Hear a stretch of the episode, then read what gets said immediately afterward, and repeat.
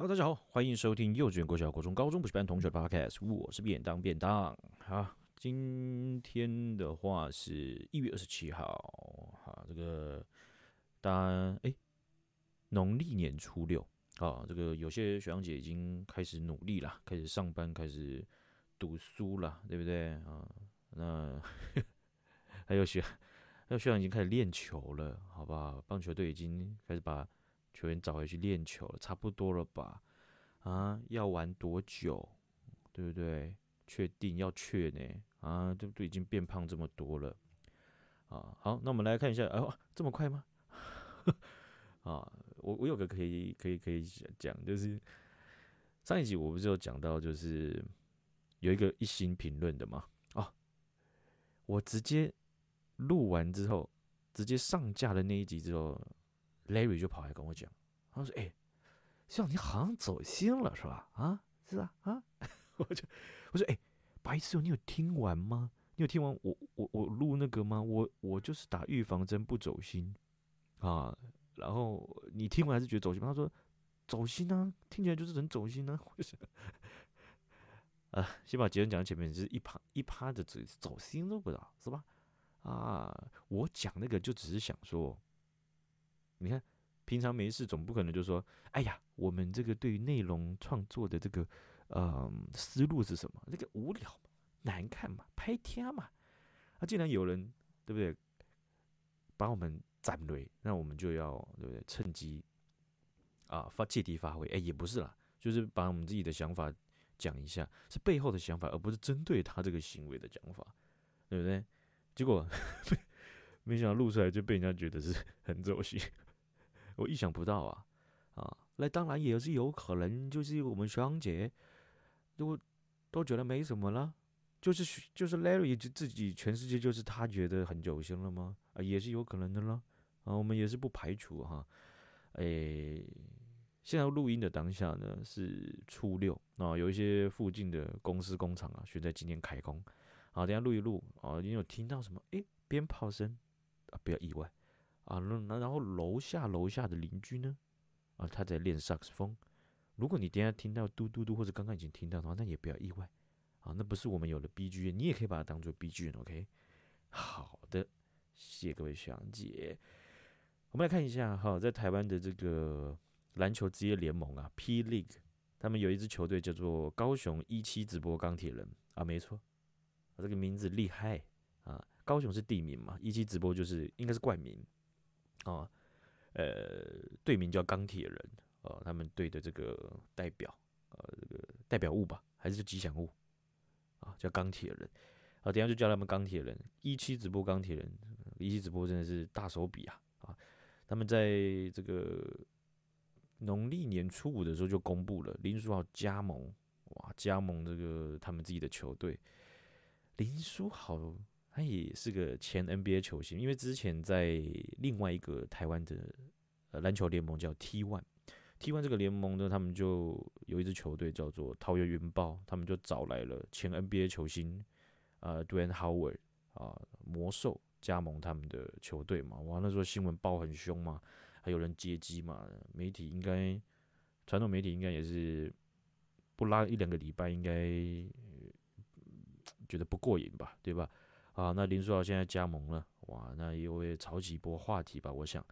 因为林书豪呢，他就在社群媒体上啊，也晒出了他穿七号球衣的合成照啊，然后就写下说：“啊，高雄，我来了。”这样子，那这基本上就已经确定就是加盟了嘛。啊，他这样 po 出来，然后啊，你也不用等到球球队宣布啊，但是他们都会是同时的。去年的时候啊。就有消息在传，就是说林书豪可能会来台湾的这个篮球联盟打球，或会加盟台湾的某一支球队，不过没有球团证实了哈。当时也不知道是不是因为魔兽加盟了台湾的球队哦，所以有些媒体在炒，跟着这个跟风，好想要赚一波流量这样子。那这次就是由一期直播钢铁人呢啊，他们就宣布啊，就是这个这个也可以算是个震撼弹了哈。毕竟在台湾呢，哦，林书豪还是有呃相当的粉丝。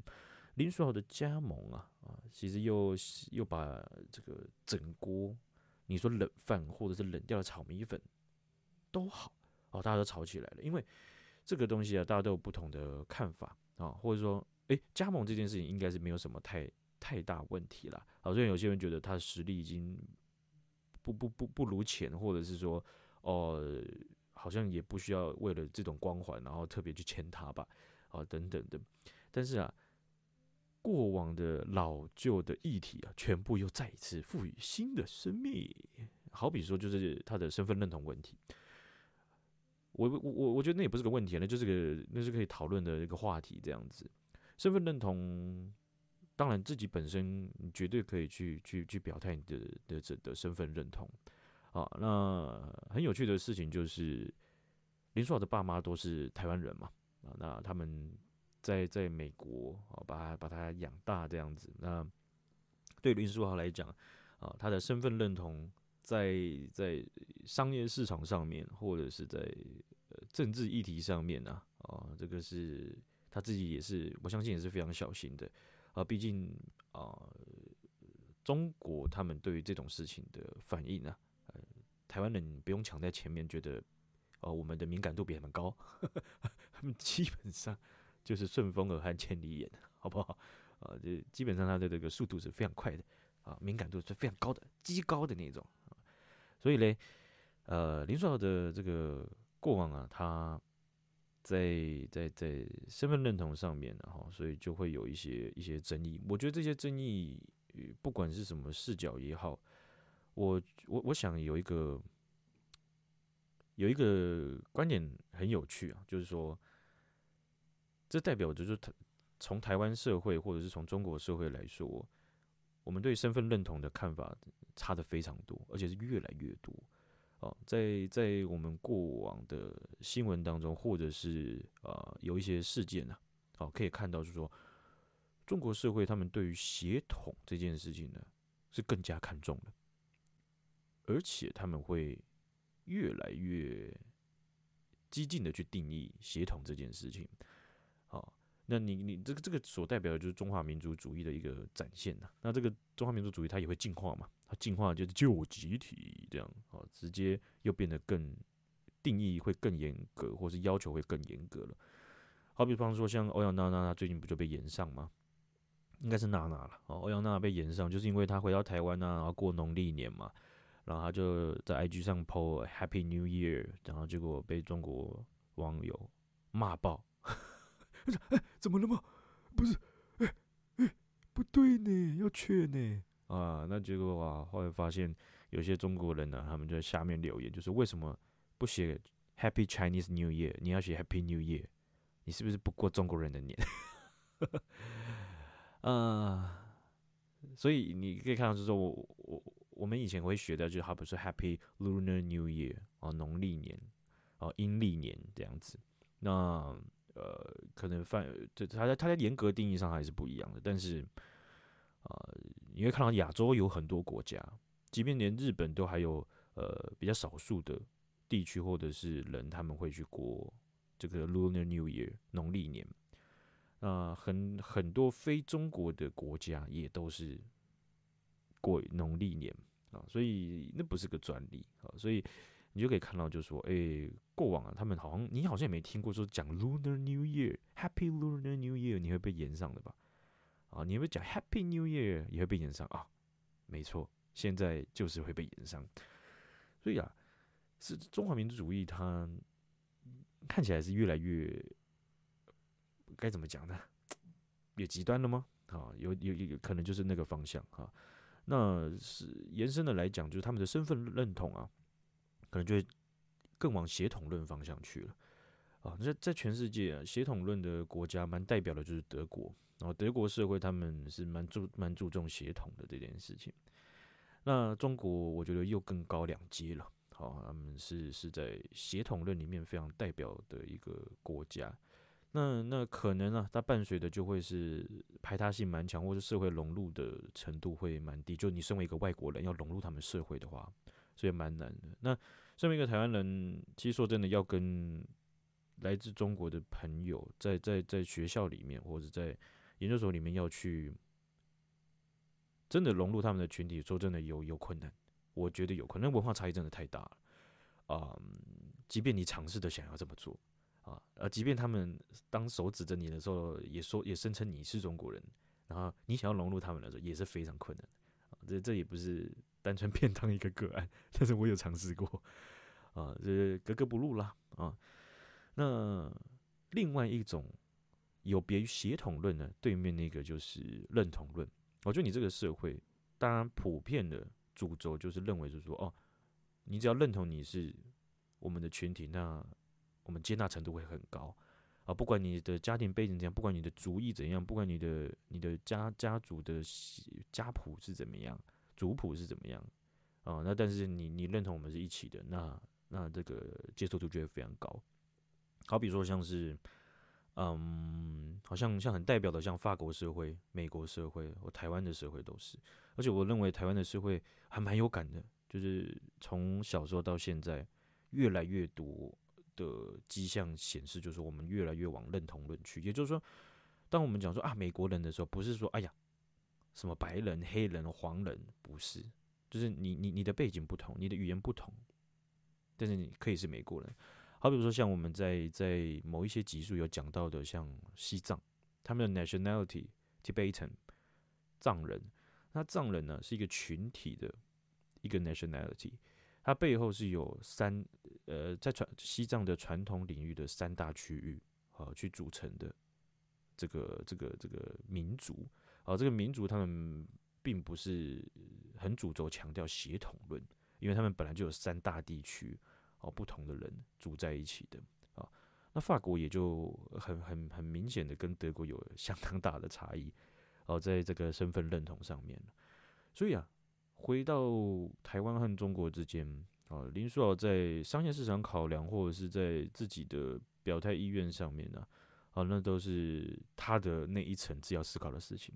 啊，但是这也牵动着说过去啊。林书豪这个在当红的时候啊，中国或台湾啊，从内部炒到外部，外部再炒回内部啊，哦，真的是热热闹闹啦哈。但我也觉得这不是个坏事，哦，这就是大家就是要要要要去讨论这些东西，不然好像直接接受自己的预设值啊，被教育给你的预设值也不是很好。好比说像我爸妈爸妈的时代，他们那时候的生字簿啊，哦，就是那种我们好像是甲乙本嘛，还是什么的，他们那时候好像是生字簿。那生字簿打开来啊，封内内页啊，封封呃封面的内内页那叫什么来着？有个专有名词啊，被发现这个这个国呃高中的时候国文课被当掉了啊，或者是封底的内页，它里面就会写什么啊，当个什么什么的好学生啊，做个堂堂正正的中国人这样子。那在在在那个时代，我觉得这个就是见微知著，或者是那个是蛮代表的一一个一个东西啊，让你可以看到，就是说，在当时的教育的主轴或者是核心思维底下，他的协同论或中华民族主义的展现就在这样子。那就以这样子的片段，我认为这是非常不好的东西。那变变相来讲，就是说，诶，各位学长姐或我，其实我们某种程度上。即便我们大部分都是在民主时代的这个台湾教育底下去接受教育嘛，不过在承袭的教育系统还是还是旧有的，即便有很多的大改善，但是呃，我相信也是有一些问题还是会保留着被我们吸收到肚子里，肚吸收到脑袋里，对不对？啊、所以啊，我觉得吵这种东西真的是很好啊，就是要吵，对不对？不要吵太凶，不要打起来，吵吵就对了，大家就会有所进步了嘛，对不对？啊，那林书豪啊，他去年的时候还在这个中国的呃男子职业联盟啊，然后在效力就 CBA 哦，中国男篮。那他当时的球队叫广州龙狮哦，那他去年底的时候就宣布要离开 CBA 了，所以他接下来会去哪里，才会有人一直在预测了。然后在这个预测的过程，相信也是有世界应该有一些球队呢会去跟他 approaching，他也可以去会去争取这些机会，然后最后就挑选了。一个他觉得最 OK 的啊，那林书豪有个弟弟叫林书伟哦，其实已经在台湾的职业联盟啊啊打球呃有一段时间了。他的弟弟书伟呢是在也是一样是在 P League 的新北国王哦这个球队。你知道他们以前呢，就我有看我我记得有印象，就是他们其实都还蛮想要在职业生涯中亲手对抗对方，或者是联手抗敌的。他们当然是优先希望联手抗敌嘛，对不对？啊，那现在呢，就可以呃有机会看到说，在同一个联盟上面兄弟对决这件事情呢，我相信也是会掀起一定的旋风吧。有到多大，其实我也不知道。不过我觉得这还蛮有趣的啊。那当然有有也有不少网友去祝贺这件事情，也有不少网友去去酸这件事情啊。那我觉得、整体看起来都还蛮有趣的，包含酸的部分啊。所以啊，呃，因为林书豪，我记得好像是在我高中的时候，这我好像哪一集有讲过。我们高中的时候早上啊，住宿舍，六点点名，寒风刺骨当下啊，然后就站在广场上面，然后舍监就点名，点完名之后啊，呃，一个寝室有四个人，然后我都是那个会准备最快，然后出去先帮大家买早餐的。哦，因为我太饿了，我不能不能饿到，我真的很生气，你知道吗？所以我就先出去买早餐。那那时候买完早餐呢、啊，先到教室，基本上只会有一两个同学先到，就是那种家住很远，然后必须很早就到的人啊。呃，因为他们只要再晚个十分钟，他们就会八点才到。那他们就到了，都是几个很爱篮球的好朋友啊。然后我们就用教室里面的电脑啊。直接来看一下这个 NBA 的各种战绩啊，然后那个 box 啊，就看一下球员的他的个人表现这样子。其中一个啊，就是林书豪。当时我们就去看林书豪，因为我我朋友那时候跟我介绍，就说这个这个 Lin Jeremy Lin，他是他他的爸妈是台湾人，他那时候就很了解，他是台湾人，然后他现在都是在坐板凳，就是只有一些垃圾时间或上场代打几分钟这样子。那个时候的林书豪都还没有。爆红或者是实力有展现出来这样子，哦，那时候我就觉得印印象很深刻。然后我们有好几天哦，都是早上买完早餐之后，然后就开起来啊，六分啊，上场代打六分这样。啊，两分。啊这啊，两助攻四分这样子，就是啊不错不错哦，就是你帮人家代班一下，还有一些小小分数进账嘛，对不对？哇，完全想不到那时候他在在尼克队会这样哇，大砍当后卫，然后大砍了一堆分数，然后有 insanity 嘛，啊，然后还有人为他写歌嘛，哇，那就旋风这样整个整个起来了哈。那当然，呃，他的光环其中的加成元素，我想也不可否认的一件事情，就是他是非常少数在 NBA 里面的一个亚裔球员。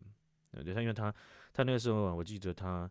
好像打下了三十七分还是几分的时候，单场打下三十七分的时候，他是仅次于中国的姚明在在亚裔球员当中砍下的分数记录。好，所以就知道说在在 NBA 这个联盟啊，呃，亚裔球员是非常稀少的。好，所以这是相对的，也会让他的嗯吸引眼球的能力啊，也会变得非常的大。啊，所以啊，这个一整个来讲啊，我们觉得。其实，在未来台湾的篮球联盟啊，啊，话题性啊，肯定是不会少的啦啊。好，那我们就看一下这个到时候啊，林书豪他会有什么话题啊？我们来讨论一下。好，我们来看到这个中国的抖音啊，没错，要讲中国的抖音了啊。这个基本上，我觉得应该是国内或国际，或是很多国家内部的议题当中啊，抖音也是一个很常被讨论的。啊，那也是有蛮大的事件才会把新闻选进来，可是他就是很常出蛮大的事件嘛，没有办法嘛。啊，那这现在呢就传出来抖音啊，他们的创办人张一鸣退出了啊，退出了他这个主要的核心决策圈，然后抖音的股权大变动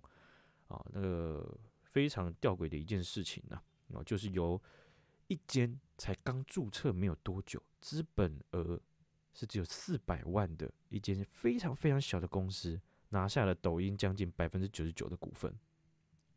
这个就是超级无敌小虾米，是那种樱花虾炒油饭的那个小虾米，直接吃掉了一整头抹香鲸，好的概念啦。那现在的这个股权结构啊，是由一位叫做张立东的，啊，这个不是艺人张立东，哦，是立益东方张立东。他拿的股份是一点一九趴。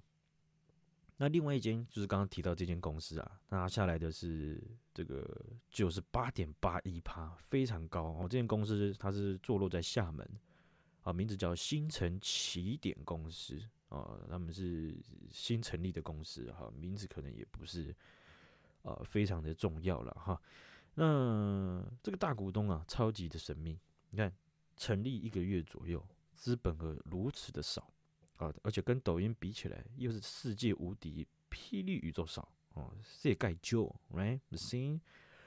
到底这背后所代表的事情是什么呢？啊，那这个 PTT 的创始人啊，杜奕瑾呢，他就有发文的讲到这件事情的。他说，刚注册，资本额如此小的厦门小公司，拿下了九十八点八一趴的股份啊，他就他就先前情提要。在去年年底，就是二零二二年的十二月三十号左右，很多伪台人的影片，伪台人呢就是假装自己是台湾人，然后拍影片啊，然后歌颂中国啊，然后骂台湾的政府或者骂台湾的一些议题，或者台湾哪里不方便，台湾哪里贵，台湾 PCR 怎样怎样的，这这些伪台人啊，很多就是透过厦门他们的聚落。好，在这这这这些这些演员也好，或者是这个中国的公民也好，啊，他们去制作出的影片，啊，那那在当时啊，还有一波的这个会计算是总攻吧，啊，就那些影片呢，啊，就是大量的被产出，然后端到大家的眼球前面。那在这件事情呢，杜奕瑾就认为，就是说，现在张一鸣创办人呢，他已经逃跑了，他已经跑走了啊。那抖音之后的。工作似乎就很清楚了啊，所以他一直的就是指抖音的，在他的核心决策权完全被掌握之后啊，他的政治工作的目标就非常非常清楚了。杜奕瑾又在贴文里面有提到说，惊讶吗？当然，还是很多人搞不清楚计划经济跟自由经济的差别啊。他这边讲的就是说，中国它就是计划经济嘛，就是就是呃，state market。中中国政府它控制市场，它看起来很像是一个呃呃自由市场啊，商业竞争，但是它从很核心的东西到很细节的东西，它都有能力去控制到。但是相对于在在自由世界的许多民主国家来讲，许多的法律就已经约制你政府不能做这些事情。你政府想要做，你可能可以瞬间做一件其中一件。很违法的事情，但是很快的司法和立法又会把你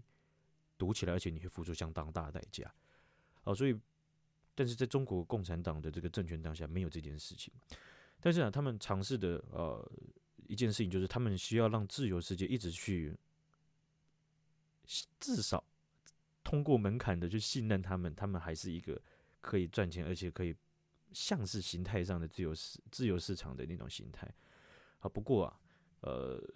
在在武汉肺炎的疫情也好，或者是在这个美中贸易战这个这个脉络底下，你可以看到，在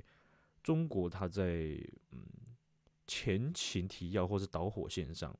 啊，它它所作所为就是一个典型的呃政府市场哦计划经济的一个一个手段啊，好比如说他们在这个钢全球的钢铁业啊，曾经啊也是自伤。可能一千损人也一千吧，啊，我也不知道那个数字，但他们呢、把这个他们出口的钢铁的价格压得非常低，低到他们的国营钢铁业还付不出工人的薪水，啊，工人在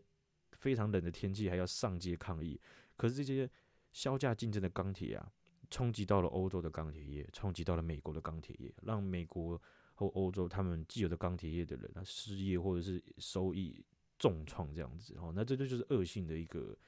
呃，削价竞争，针对性的哦，然后甚至它是很明确的带有政治目的的，想要去影响你的这个产业的风向，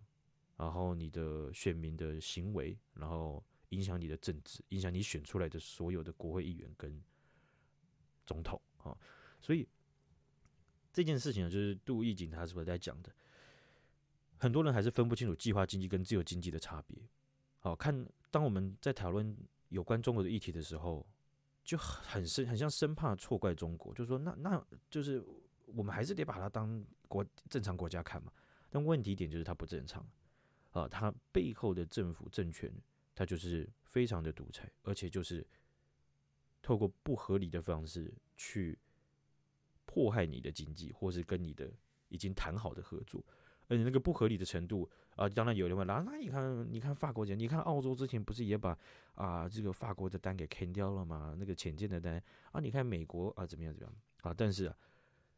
要比的话啊，真的还是要把它摊开来比到底，我就会知道那个严重程度跟手段和规模哦，其实相当大的差距，或者是它本身背后的性质就会是不是不太一样？那杜玉锦就认为就是说啊，呃，蛮多的人还是帮。帮着中国的大外宣的那种论调，去谈什么自由经济啊、言论自由，哦，甚至啊，中国他们就会拿这种言论自由或自由经济的口号来当做挡箭牌，哦，但是他们实质在搞的都是政府在操控一堆不合理的东西。而我们刚刚有讲到，有一个人叫张立东啊，他拿的股份呢是一点一九左右，哦的百分比，哦，这一点一一趴左右，哈，在中国呢有一件。非常有趣的事情呢，是从他们的这个股份制度上面呢，呃，所所所展现出来的。中共他们在国有资金持有的这个股份当中，如果你看到一趴左右的，啊，就是你要非常的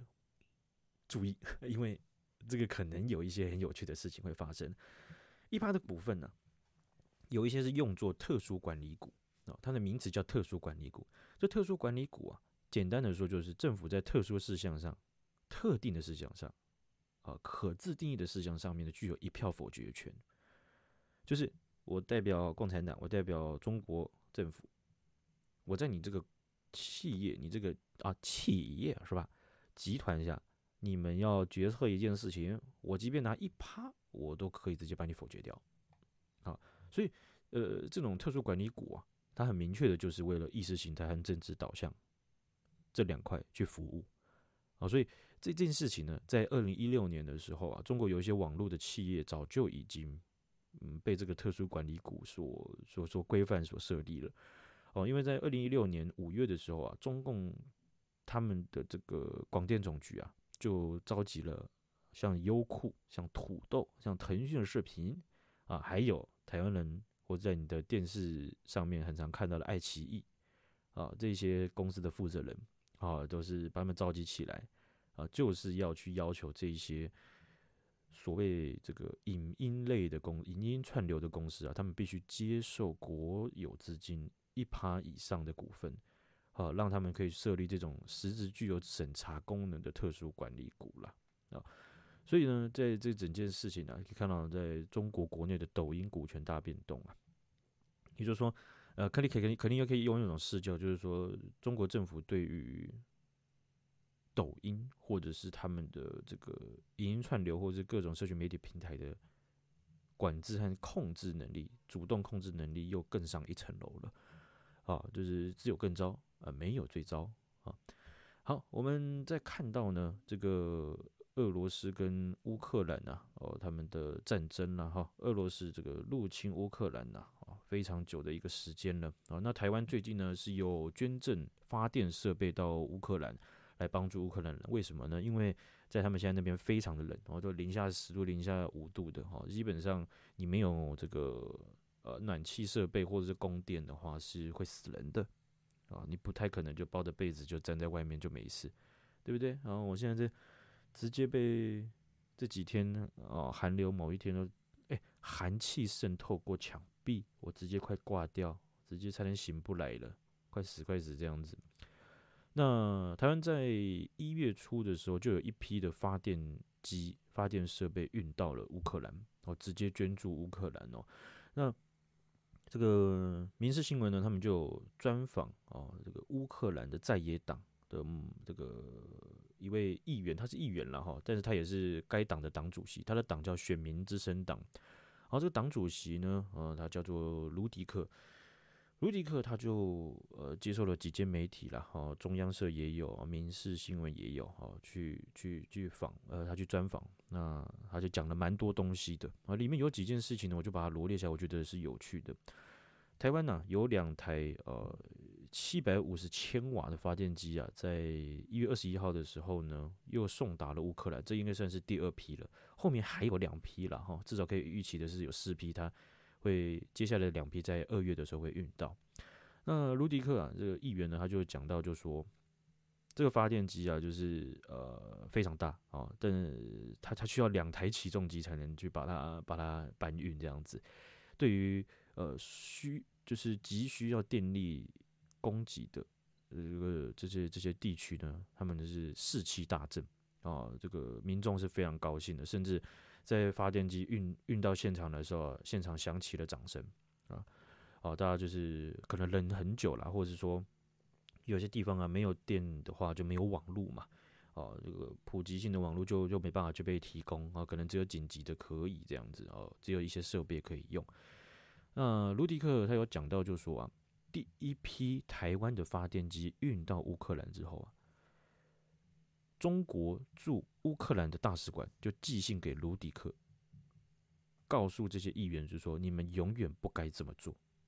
卢迪克就讲啊，他就说中国大使的恐吓信呢，他就寄就就就是直接寄给他，然后他就直接看到，他说他第一瞬间看到这封信的时候，他觉得中国应该要在信里面写出什么啊，那咱们也来提供发电机吧，他就。卢迪克觉得是说，那中国人你应该也要这样啊！我们是被打，我们是挨饿受冻，对不对？我们是是人在寒风中冷死，你应该是本着人道，然后就就而不是你直接写出啊什么你们永远不该呃不该这么做哦，就他就不该这么做，就是说去接受台湾的捐助这样子啊。那但是卢迪克就说，我根本没有看到中国这样写啊，反而是恐吓的内容。那他也讲到了哦，中国啊。他并没有很积极的参与实质的战事啊，但是呢，我们知道他们帮助俄罗斯规避制裁啊。他明确的讲到，就是说，中国啊，在背地里或者在桌面底下一直在帮助俄罗斯很多的东西啊。那他也讲到是说，乌克兰的处境呢，现在非常脆弱，因为他们已经在打战了，他们翻箱倒柜啊，原本可能在平时不会用到的筹码，他们可能都要斟酌的去思考要不要。要不要拿来拿来用的啊？他说啊，乌克兰的政府啊，为了在这种很特殊的时刻惹恼到中国，呃，因为他们怕惹恼中国，在这个时刻惹恼到中国的话，他们会直接倒向莫斯科，直接倒向乌克那个俄罗斯，然后中国就会帮帮俄罗斯一起打仗，会使得他们的战事更棘手。所以啊，他就说，他身为在野党的这个党主席，他他们的他们一方面可以理解。执政党他采取这种策略的原因，好，但是他同时是在野党哦，所以他他他他想要讲的事情就是说，执政党他们这样的背后的脉络理解是很很 OK 的，但是他们更坚持，在野党更坚持的是不该激怒俄罗斯总统，就是普丁或中国的想法，这个想法是已经不可行的，也就说。之前都有人在那边讲说什么？哎呀，不要去激怒别人，不要去挑衅别人呐！哦，就是老二哲学，就是装死，就是鸵鸟心态。结果现在卢迪克说，这种心态已经不可行了，已经被证明不可行了。好，那你可以看到说，这个就是从在野党到执政党，大家都是以国家利益为优先，这件事情是会会展现出来，就是政政治理念上的竞竞争与合作。哦，就在野党，他不是全部都是拖后腿，执政党也不是全部做事情都是 OK 的。好，但是你可以看到，在这个议题，这个在野党党主席他面对台媒体的时候，诶，乌克兰的社会可能不一定全部人都会看到他这段对话，但是他讲的意思还是点出，就是说，执政党他有一些事情他会小心不要去进入到中国，这件事情是符合国家利益的战略的。哦，所以他不会去责怪这件事情，但是作为一个在野党，他的。理想，他们的他们的认知可以确定的一件事情就是什么规避去惹到他们，或是去不要不要去惹到中国这件事情是幻想，你想也不用想了，你去持续做这件事情的话，你就徒劳无功，浪费生命这样子。好，那根据国际情报啦，哈，俄罗斯他们计划春天的时候，在没有那么冷的时候啊，啊，发攻发动更大规模的攻势。好，那乌克兰的部队目前也是在逐竭力的重新组织起来，啊，所以说其他民主国家、其他自由世界的国家呢，能够提供给他们武器的话，乌克兰就能有效的抵御和反击了。他说啊，在首都基辅啊，俄罗斯现在每一周都会有袭击哦，包含飞弹攻击啊，也让人余悸犹存。然后在上周的时候，就有四十五人被炸死，其中包含六名儿童。这样的攻势啊，基本上是每天发生，然后每一周都有一个大规模的啊。所以他说，乌克兰现在是非常珍惜生命中的每一刻。没有电可以生存，但是没有水和没有暖气会无法存活啊。所以他就说，台湾的发电机呢，让乌克兰人士气大振啊，也让乌克兰知道说，在这场战争当中呢，乌克兰人不是孤军奋战的啊。那台湾的这个外交部啊，在一月初的时候有规划两百万美元，差不多六百啊，不，差不多六千万的新台币啊，持续的要协助乌克兰的前线城市购买这些发电机和供暖的设备啊，让我们用用就是金钱也好，或者是实质的设备来去帮到他们也好。乌克兰这位国会议员卢迪克，他讲的就是说啊，乌克兰人非常需要全球的帮助，而是在全球各国的压力底下。可以让，如果可以让联合国或者是国际组织啊，能够制裁俄罗斯，或是升级制裁的话，那都会很有帮助。好，就是我们会知道，就是哎呀，联合国好像没什么屁用啊，然后什么什么没什么屁用。呃，对，全球治理的组织，它很多很多不是完美的，而且以以我们比较了解的中国，中国在国际组织上面的的这种渗透或是影响力的展现，它是一直在茁壮当中。哦，所以在在可能我们过去的十年、二十年，我们都觉得好像是风调雨顺、国泰民安的情况，其实这些东西它其实一直在在在持续的在在增长的，啊，所以这这个就会变成是我们现在可能才发现，哦，原来问题已经如此严重了，啊，但是但是呢，这些全球治理的组织啊，然后比如说像联合国，它还是有它的功能性，还是有它的实质效用存在的，只是我们不如预期，而且也不是只有台湾社会认为联合国不如预期。很多呃，我们听过的国家，我们常听过国家，或者我们不常听过国家，嗯，其实很多的社会都有这样子的批评的哈。所以呢，乌克兰人还是认为是说，这位议员呢，卢迪克还是认为是说，如果全球都有很多国家在在这些事在在议题上面施压底下的话，还是非常显著可以帮到乌克兰人，啊，间接的或直接的。而乌克兰人的民生层面的问题啊，卢迪克就说。需要保暖衣物，需要发电机，而且要更多的笔电。他说，因为现在呃乌克兰的这个老师没有办法很很好的维持孩童的教育啊，有些还要在防空洞里面上课这样子啊，因为你不知道会打多久，你还是要上课，你还是要教育这些需要学习的这些孩童。他甚至比喻啊，说现在的情况，乌克兰人需要任何一切的帮助。他说，如果你送砖头到乌克兰，我们就用砖头来对抗俄罗斯人。哦，虽然呢 运费很贵，他说，但是你送什么东西来，我们就用什么东西来对抗俄罗斯人。卢迪克议员他也讲到，上次他拜访台湾的时候，他见到了台湾总统跟外交部长。他说，如果可以给俄乌克兰呢多一年的时间准备这一场被入侵的战争，他们会盖更多的防空洞，他们会有更多的训练，而且还会确保民防兵啊和自己的国家的军队知道。呃，他们核心的任务是什么？他们要准备什么事情？他说，好比方说啊，乌克兰的大众社会啊，就可以去提前的知道，就说如何面对飞弹袭击。那因为当时乌俄罗斯在出入侵的初期的时候啊，很多的民众或是地方的民防系统，他们不太知道怎么有效的面对飞弹的袭击。他说，如果他们提前的有这些知识，或是大众有一些基本的概念的话，就可以挽救很多的生命。哦，但是卢迪克也也也也也称赞台湾，就是说台湾在这些事情上应该是可以做更好，因为台湾的政府跟大众之间的互动啊，比起很多国家是很好的，而且台湾人的生活井然有序，哦，就是呃在规则和个人的这个权益当中啊，有一个很好的平衡点啊，我想这个意思应该是这样子，所以在在呃面对战争准备上面呢，呃，你说政府或者是呃群体，大家要。呃，执行起来可能也就像是疫情一样啊，就是像疫情指挥中心，呃，从这个武汉肺炎在二零一九年、二零二零年初的时候爆发的时候，我们的很多的政策或者是很多呃基于个人或是一些区域啊、社区大家的努力啊，也就把这个成绩单秀得非常非常漂亮。好，在在这个呃确诊跟死亡的比例上面呢，好，也在全球排到非常。好的一个成绩了啊，就是我们面对这样子的危机啊，啊，呃，卢迪克他他，我想他想要讲的应该就是说，面对这些东西的准备，有乌克兰的经验在前，台湾人应该更有条件可以做得更好啦。啊，好，那就祝福乌克兰人哦，能够有在这种劣势底下呢，哦，除了我们的实质帮助啊，幸运之神也会站在他们那边啦。好，今天的新闻就分享到这边，感谢徐阳姐，感谢大家，大家拜拜。